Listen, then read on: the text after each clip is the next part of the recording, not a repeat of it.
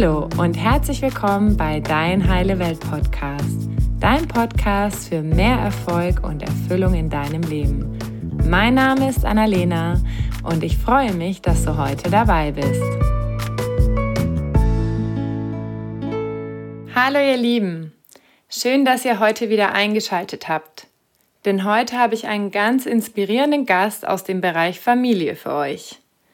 Heute geht es um ein sehr interessantes Thema, das besonders für die Eltern unter euch und die, die es werden wollen, spannend ist. Mein heutiger Gast ist Julia Tomoschat. Julia ist Diplompsychologin, NLP-Lehrtrainerin, Supervisorin, Autorin und Heilpraktikerin für Psychotherapie. Sie arbeitet als Trainerin und Gesundheitspsychologin in den Bereichen betriebliches Gesundheitsmanagement, Teamentwicklung, Selbstmanagement und Persönlichkeitsentwicklung.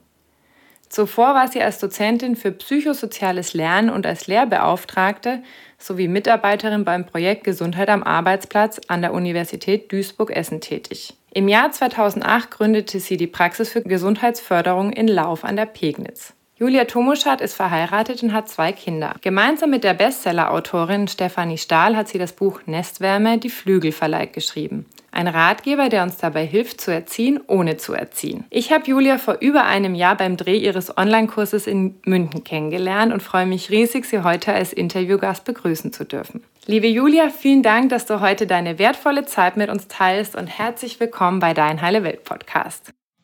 Ja, hallo Annalena und hallo liebe Hörerinnen und Hörer. Ich freue mich auch. Ja, schön, dass du da bist, Mensch, weil das Thema in euer Buch ist ja so, so spannend, weil es ja dieses Thema Erziehung meiner Meinung nach so ein bisschen auf den Kopf stellt auch, ne? ja, da ist was dran. Also äh, der Ansatz zu sagen, ich fange bei mir selbst an und nicht beim Kind, ist vielleicht wirklich ein bisschen ungewöhnlich. Ja. Der Untertitel von eurem Buch lautet ja auch Halt geben und Freiheit schenken, wie wir erziehen, ohne zu erziehen. Jetzt ist meine Frage, wie funktioniert das denn, erziehen ohne zu erziehen? Ja, erstmal klingt das ja zu schön, um wahr zu sein, zumindest für alle Papas und Mamas. Die denken wahrscheinlich, die spinnen wohl. das geht ja gar nicht. Und was wir aber damit meinen, ist, dass wir die Eltern fast gar nicht mit so Erziehungstipps belästigen. Wir halten uns da an eine Weisheit aus der systemischen Familientherapie, und die lautet, gib mir keine Ratschläge, es ist auch so schon schwer genug. und trotzdem ist unser Buch nicht ganz unanstrengend, weil wir die Eltern eigentlich dazu einladen, über sich selbst nachzudenken. Und sich zum Beispiel zu überlegen, weshalb ängstigt mich das denn, wenn, wenn mein, sagen wir mal, sechsjähriger Sohn alleine mit dem Fahrrad zum Freund fahren will oder mein siebenjähriger oder warum werde ich wütend, wenn mein Kind im Essen herumspielt? Also quasi drehen wir die, die Fragen um. Wir, die, wir fragen die Eltern mhm. und geben nicht so viele Tipps. Mhm. Und äh, noch um das nochmal äh, hervorzuheben, wir ist Stefanie Stahl und ich. Ne? Du hattest schon gesagt, Steffi ist meine liebe Freundin und Kollegin und wir haben das Buch wirklich ganz in Kooperation miteinander geschrieben. Hm. Vielleicht magst du noch mal kurz erzählen, wie es zu diesem Buch gekommen ist. Ja, eigentlich ist das die so eine Ausgangssituation gewesen, die mich schon immer beschäftigt hat. Äh, nämlich man, das kenne ich auch bei mir selbst natürlich, man steht in der Küche oder im Kinderzimmer und schreit auf einmal die gleichen Worte heraus wie früher äh, die eigene Mutter oder der eigene Vater. Mhm. Dann steht man hinterher oder parallel sogar neben sich und denkt sich, um Gottes Willen, was hast du jetzt da gesagt? Hm. Aber ich glaube, das kennen fast alle Eltern. Und das ist so die, die, die, der, der eine Ansatz gewesen. Und der andere ist, dass Steffi und ich ja schon lange Seminare auch zusammengeben zum Thema Bindungsangst und Selbstwert. Und da waren natürlich auch viele Eltern und die haben uns gefragt, die haben gefragt, wie kriege ich denn das hin, dass bei meinem Kind nicht das gleiche läuft wie bei mir damals. Mhm. Und das war so der, der Anschubser, um das Buch zu schreiben. Hm.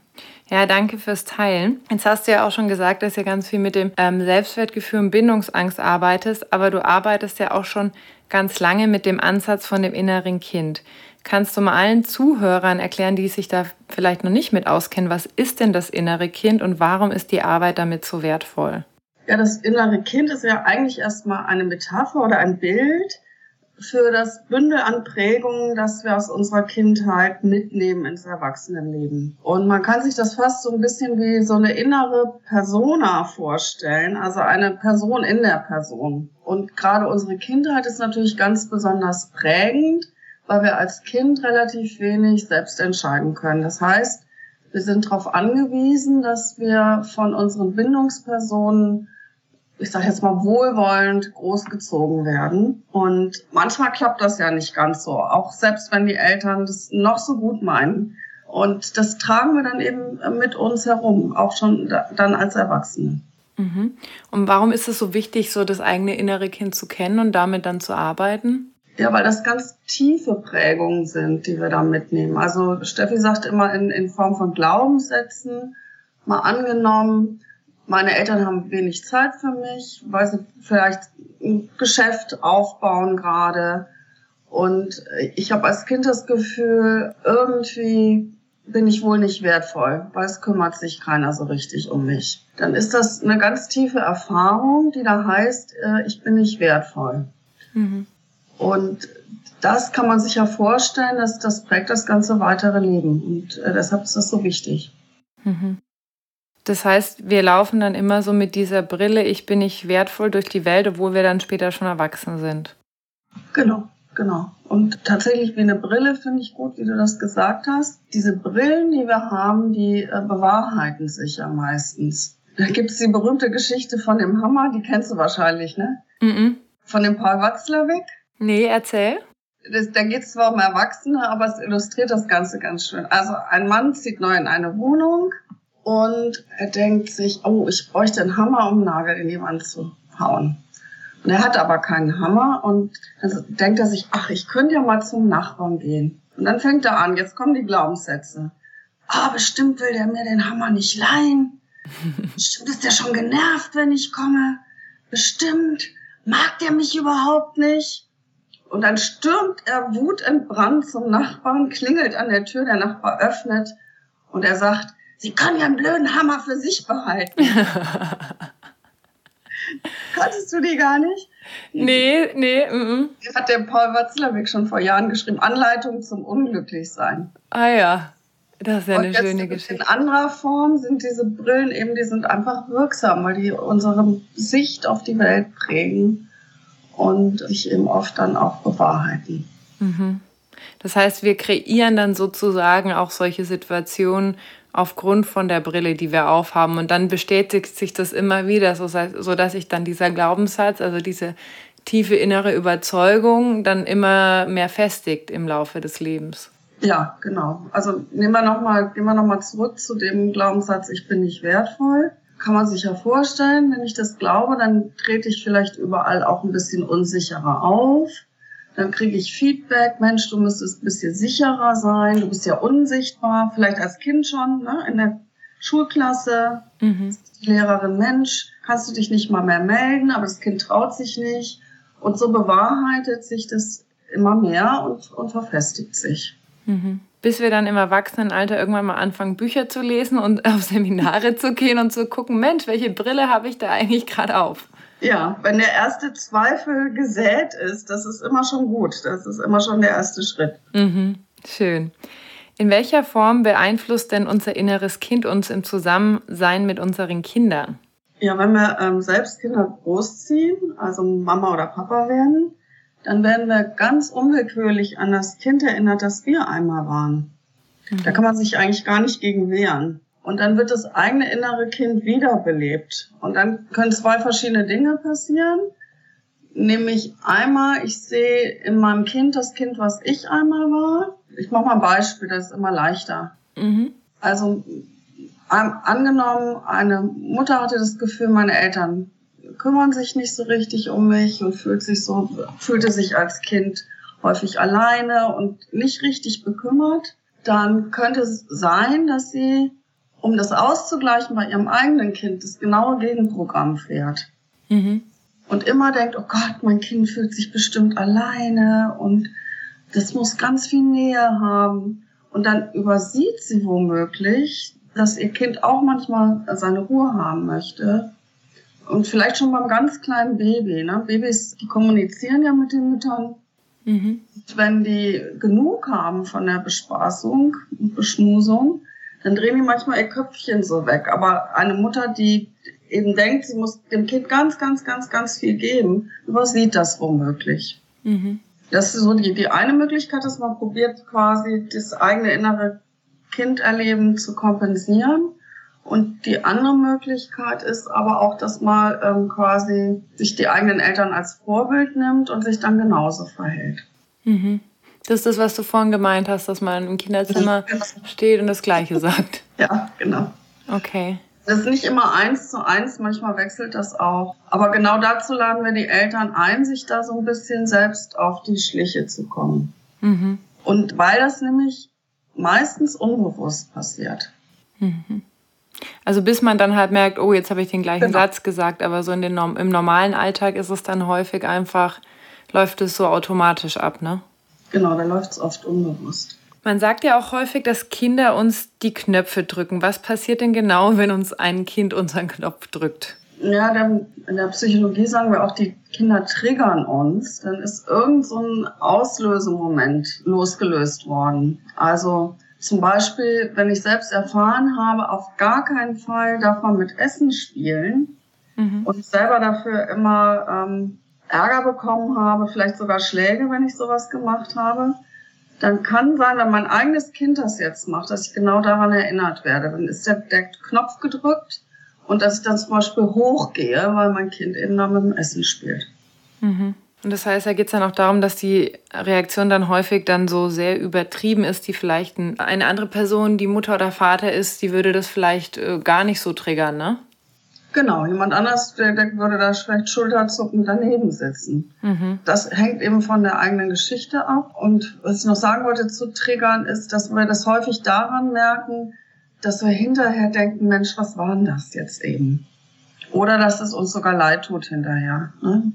Wenn jetzt, wenn ich mein Kind da zum Beispiel anbrülle, weil es mit dem Nutella-Brot rumgespielt hat, dann kann sein, dass es dann weint und ich dann erst merke, oh, das war wohl ein bisschen zu heftig. Mhm. Ja, das ist ja auch häufig so, gerade bei Eltern oder bei jungen Eltern, die sind oft berufstätig, haben dann Haushalt und Schule und lauter Sachen gleichzeitig zu organisieren. Was rätst du denn solchen Eltern, die so viel zu jonglieren haben? Wie machen die das denn dann am besten, also wenn die so immer so nah an der Überlastungsgrenze hängen? Ja, also leider kann ich da jetzt auch keinen super Rat geben, ähm, außer die üblichen, dass wir eben schauen, wo können wir unsere Belastung auch reduzieren, mhm. wirklich was verändern an der äußeren Situation und dass wir uns als Eltern auch wichtig nehmen. Das heißt, dass, dass ich auch schaue, wo, wo kann ich denn als Vater, als Mutter dafür sorgen, dass es mir gut geht. Also wir haben das geschrieben in dem Buch, Selbstfürsorge ist Fürsorge. Mhm. Wenn ich mich um mich selbst gut kümmere, dann äh, stehe ich auch stabiler meinen Kindern gegenüber da. Und dann ist eben die Gefahr, dass ich getriggert werde, nicht ganz so groß. Denn das kennt jeder, ne? wenn man Kopfschmerzen hat oder müde ist oder ein Hangover vom Tag davor, dann flippt man schneller aus als normalerweise.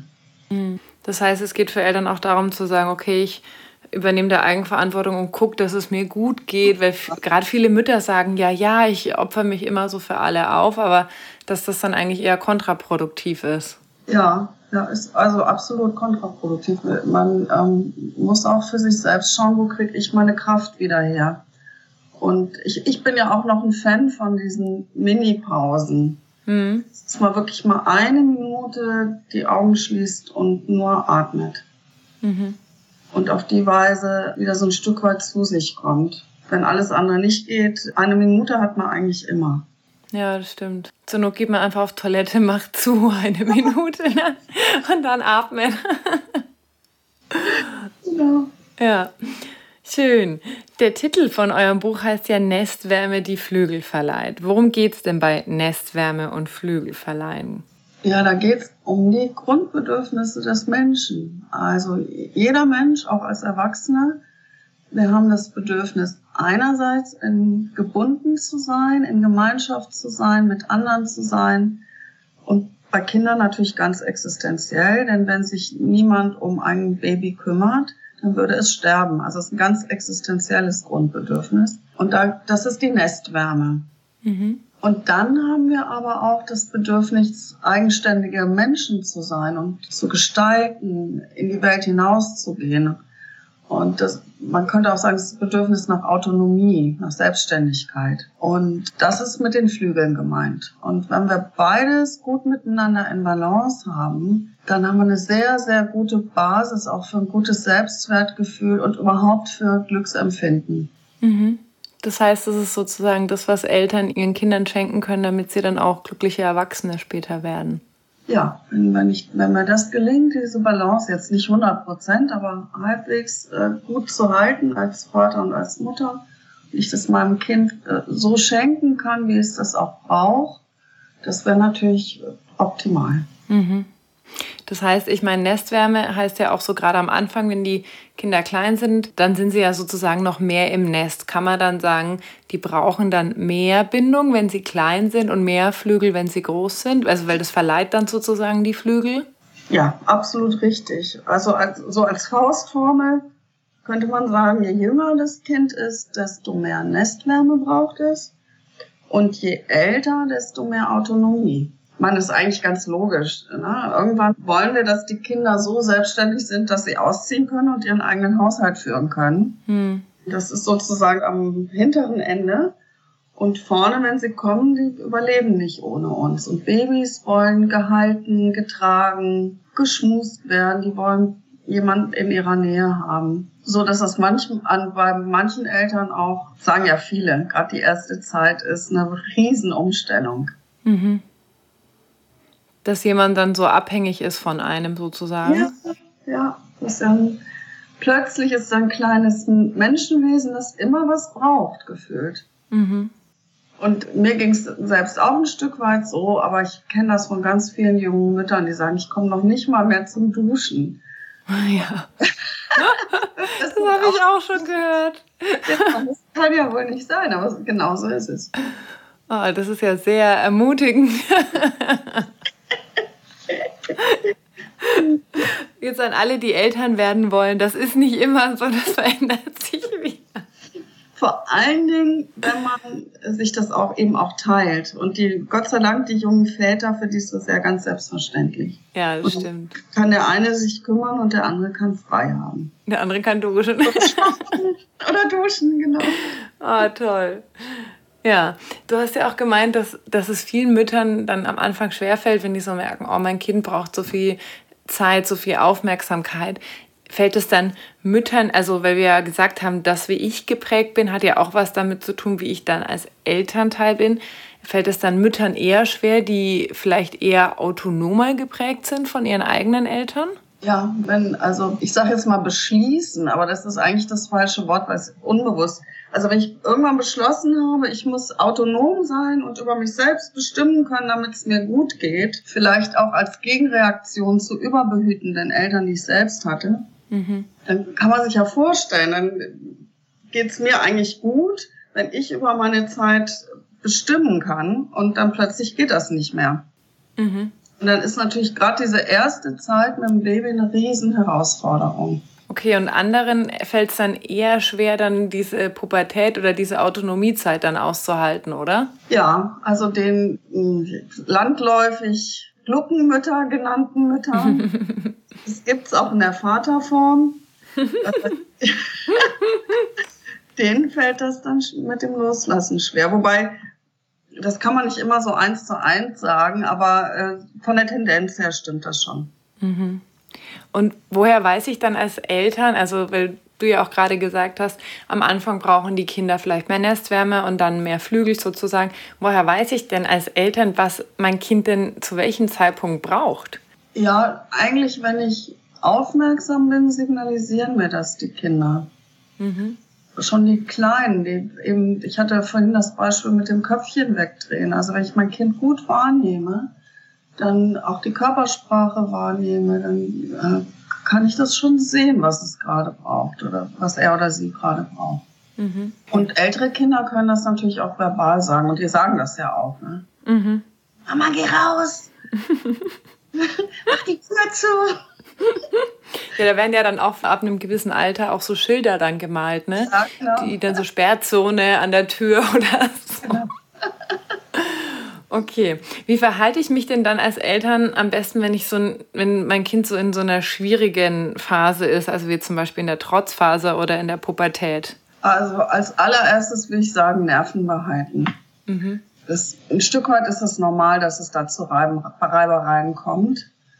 Und gerade, ich, ich nehme jetzt mal die Pubertät, wenn da geht es darum, dass die Eltern den, den Rahmen halten und das Kind sich da ein Stück weit auch freikämpfen kann und positionieren kann.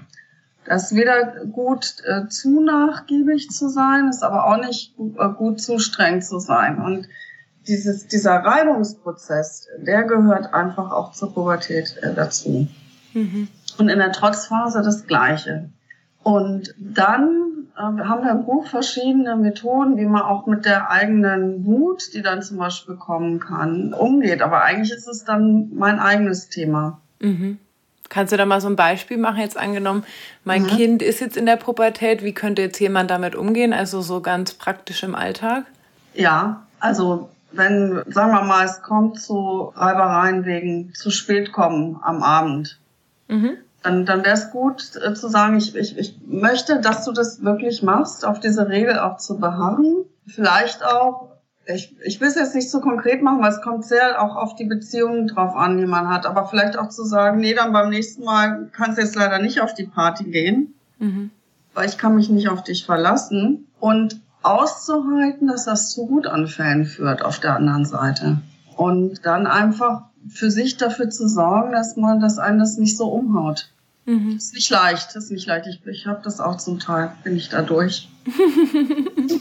das heißt, du erinnerst dich dann immer an das, was du selbst auch in deinem Buch geschrieben hast, sozusagen, wenn dein Kind vor dir steht und äh, in der Pubertät sozusagen unterwegs ist. Ja, ja, ja. Nur weil man ein Buch geschrieben hat, ist man ja nicht perfekt, ne? ja, stimmt. Aber schön wär's, ne? Ja, schön. Stichwort Pubertät. Du hast ja ein neues Buch geschrieben, das ja bald erscheint oder ist es schon erschienen? Nee, das äh, kommt im April nächsten Jahres raus, auch bei Greff und Unser. Genau, also im April 2020 und das heißt ja Versöhnung mit dem inneren Teenager. Worum geht das denn?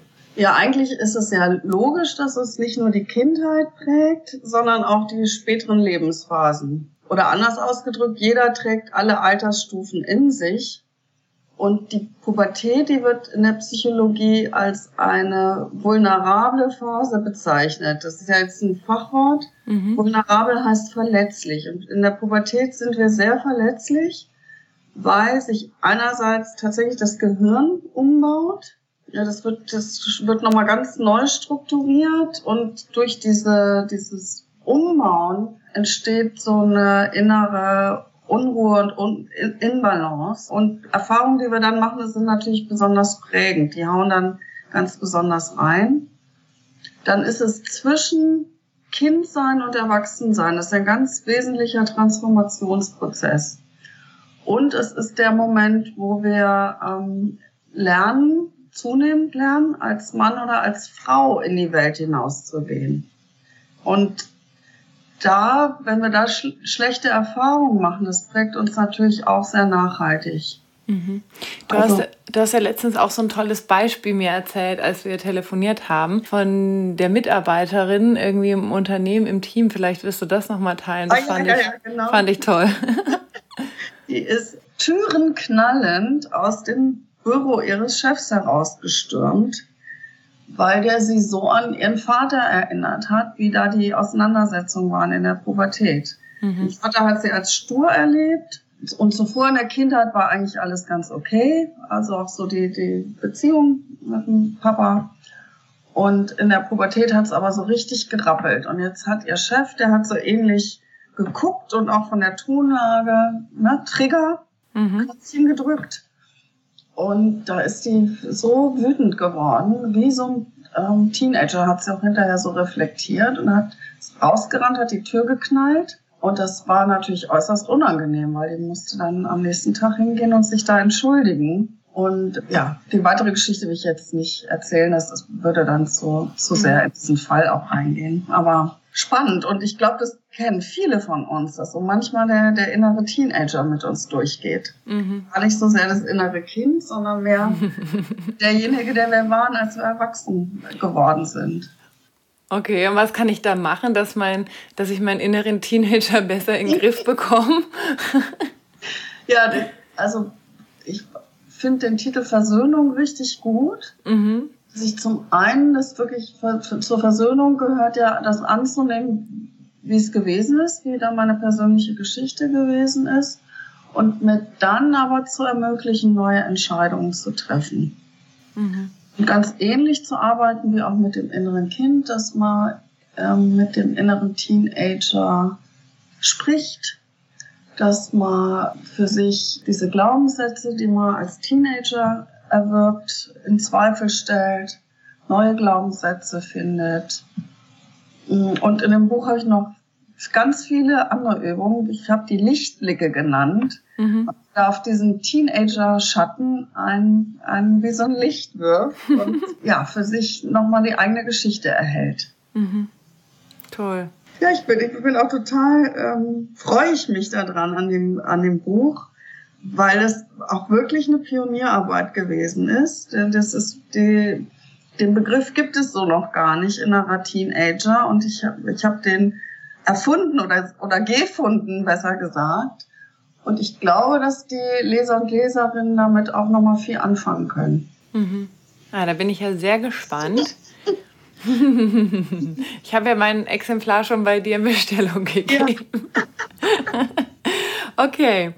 Ähm, dann habe ich noch eine letzte Frage zu dem Thema. Ihr sagt ja, dass es nie zu spät ist, gute Eltern zu werden. Heißt das, ich kann, wenn ich jetzt erwachsene Kinder habe und mir einige Fehler vielleicht eingestehe, weil ich mich mehr reflektiert habe und vielleicht im Alter nochmal so zurückblick, kann ich dann alte Verletzungen noch heilen lassen? Ja, also zumindest kann ich hingehen und das anerkennen, dass nicht alles so gut gewesen ist und wirklich sagen, Mensch, damals, mir ist das jetzt bewusst geworden, da habe ich so unter Druck gestanden und ich weiß, da habe ich dich nicht immer so behandelt, wie es richtig gewesen wäre. Das ist oft für die Kinder auch eine Riesenerleichterung und macht Versöhnung auch möglich. Mhm. Schön. Dann, ich glaube, es ist auch wichtig, dann nicht zu sehr mit sich zu hadern, weil die, fast alle Eltern wollen es ja eigentlich gut machen. Das, das ist halt manchmal nicht möglich aufgrund der eigenen Geschichte und so weiter. Hm. Ja, das ist ja auch genau das, worum es ja in eurem Buch geht, ne? zu sehen, ja. was ist denn mit meinem Schattenkind und nicht zu gucken, was muss mein Kind jetzt machen, sondern, sondern zu schauen, was ist denn bei mir vielleicht, ich will jetzt nicht sagen kaputt, aber wo darf ich denn noch heilen sozusagen, ja. ne? Genau. Ja. Ja, das passt eigentlich so perfekt, dieses Buch, auch zu diesem Podcast, weil da geht es ja auch so viel um Eigenverantwortung. Ich finde den Ansatz einfach so toll, weil der hat eben nicht, nicht so viel damit zu tun mit, ja, jetzt Kind, mach genau das und ich manipuliere dich jetzt, damit du machst das, was ich möchte, sondern es geht darum, ich gucke bei mir und schaue, was kann ich verändern und zu unserer Beziehung beitragen, ne? Ja, ja. Ja, schön. Ich habe am Ende immer noch vier Fragen, die ich all meinen Interviewgästen stelle. Und zwar ist die erste Frage, was sind denn deine drei größten Learnings bzw. Weisheiten, die du bis zum heutigen Zeitpunkt in deinem Leben gelernt hast? Ja, darüber habe ich ja gegrübelt, liebe Annalena. Und was mir wirklich als erstes eingefallen ist, dass ich ein wunderbares Leben bisher gehabt habe, in dem ich sehr, sehr viel lernen durfte. Mhm. Und ich empfinde das wirklich als Geschenk, zum Beispiel, dass ich studieren durfte und, und bin mir sehr bewusst, dass das ein Privileg ist. Mhm. Das ist vielleicht auch das erste Learning, also dass sich da nach der Dankbarkeit zu suchen. Mhm. Und das zweite, das ist für mich nach wie vor eine Herausforderung, ähm, ist nämlich der, das Learning, möglichst präsent zu sein, möglichst im Jetzt zu sein. Mhm. Und du weißt ja, wie schwierig das ist, ne? sich nicht gedanklich ähm, in die Vergangenheit zu bewegen oder in die Zukunft, sondern wirklich im, im Jetzt zu leben. Aber wenn man sich das genau überlegt, Leben ist immer jetzt. Mhm. Ja. Ja, das stimmt. Wir wissen, wir wissen nicht, was morgen kommt und gestern ist auch schon vorbei, ne? Genau. Ja, und das dritte, glaube ich jetzt, ist eher was Psychologisches, aber ähm, da bin ich auch immer noch dran, auch selbst weiter zu lernen, dass man möglichst die Projektionen, die man so hat, ähm, auflöst. Mhm. Man hat so viele Vorannahmen über andere Menschen und sehr viel davon ist eine Brille mhm. und nicht die Wahrheit. Kannst du noch mal kurz erklären, was eine Projektion ist? Ja, dass ich im anderen etwas sehe, was eigentlich was mit mir zu tun hat. Mhm. Also wenn ich mich jetzt über meine Freundin aufrege, weil sie beispielsweise gierig ist, mhm. könnte sehr gut sein, dass ich selber ein Gierthema habe. Mhm. Und deswegen triggert es mich so arg, deswegen ja. drückt es mir so sehr die Knöpfe. Ja, genau. Drückt es mir die Knöpfe oder deshalb finde ich die so blöd oder was auch immer, ne? Ja. Ja, manchmal ist es ja auch so, dass uns ja auch das triggert, wenn jemand anders was hat, was wir nicht haben. Ne? Das ist ja auch manchmal, es geht ja in beide Richtungen auch, ne? Ja, ja. Ja, schon spannend. Ich denke mir, weißt du, was ich mir auch mal denke? Wenn ich dann wieder so eine Erkenntnis über mich habe, dann denke ich manchmal, oh, Selbstreflexion ist auch echt anstrengend. Das stimmt. Muss ich das ergänzen, mit dem im Jetzt zu leben? Genau, genau. Aber es macht Spaß, es macht das Leben bereichert total. Aber manchmal gibt es Momente, wo ich mir denke, ah, anstrengend und manchmal auch peinlich, ne? Wenn, wenn ich dann so erkenne, ah, ja, das liegt dahinter, so, ne? Und mhm. das, also jetzt auch im Sinne von der Projektion oder was halt auch immer, ne? Dann denke mhm. ich, dann fühle ich mich manchmal auch so selbst von mir ertappt und dann denke ich, oh Gott, ja, naja. Ist Teil des Wachstumsprozesses. Mhm. Was bedeutet denn für dich Heilung? Ja, habe ich auch drüber nachgegrübelt. Ich glaube, immer mehr zum Kern zu kommen. Das habe ich auch in meinem neuen Buch geschrieben, dass, de, äh, dass ich da das Wort so gerne mag, Entwicklung. Mhm. Also als hätte man so ein Geschenk und es ist in vielen Schichten verpackt. Und im Laufe des Lebens wickelt man es mehr und mehr auf und kommt zu dem, was man eigentlich ist. Und dann würde Heilung bedeuten, zu entdecken, welches Geschenk man für die Welt hat. Oh, oh, der ist ja richtig schön, den merke ich mir. Zu entdecken, was für ein Geschenk man für die Welt hat. Toll. Dann die dritte Frage. Wenn du eine Sache auf dieser Welt ändern könntest, was wäre das? Also, ich habe das Gefühl, wenn man sich so die Welt anguckt, dass wir uns alle schneller entwickeln müssen. Mhm.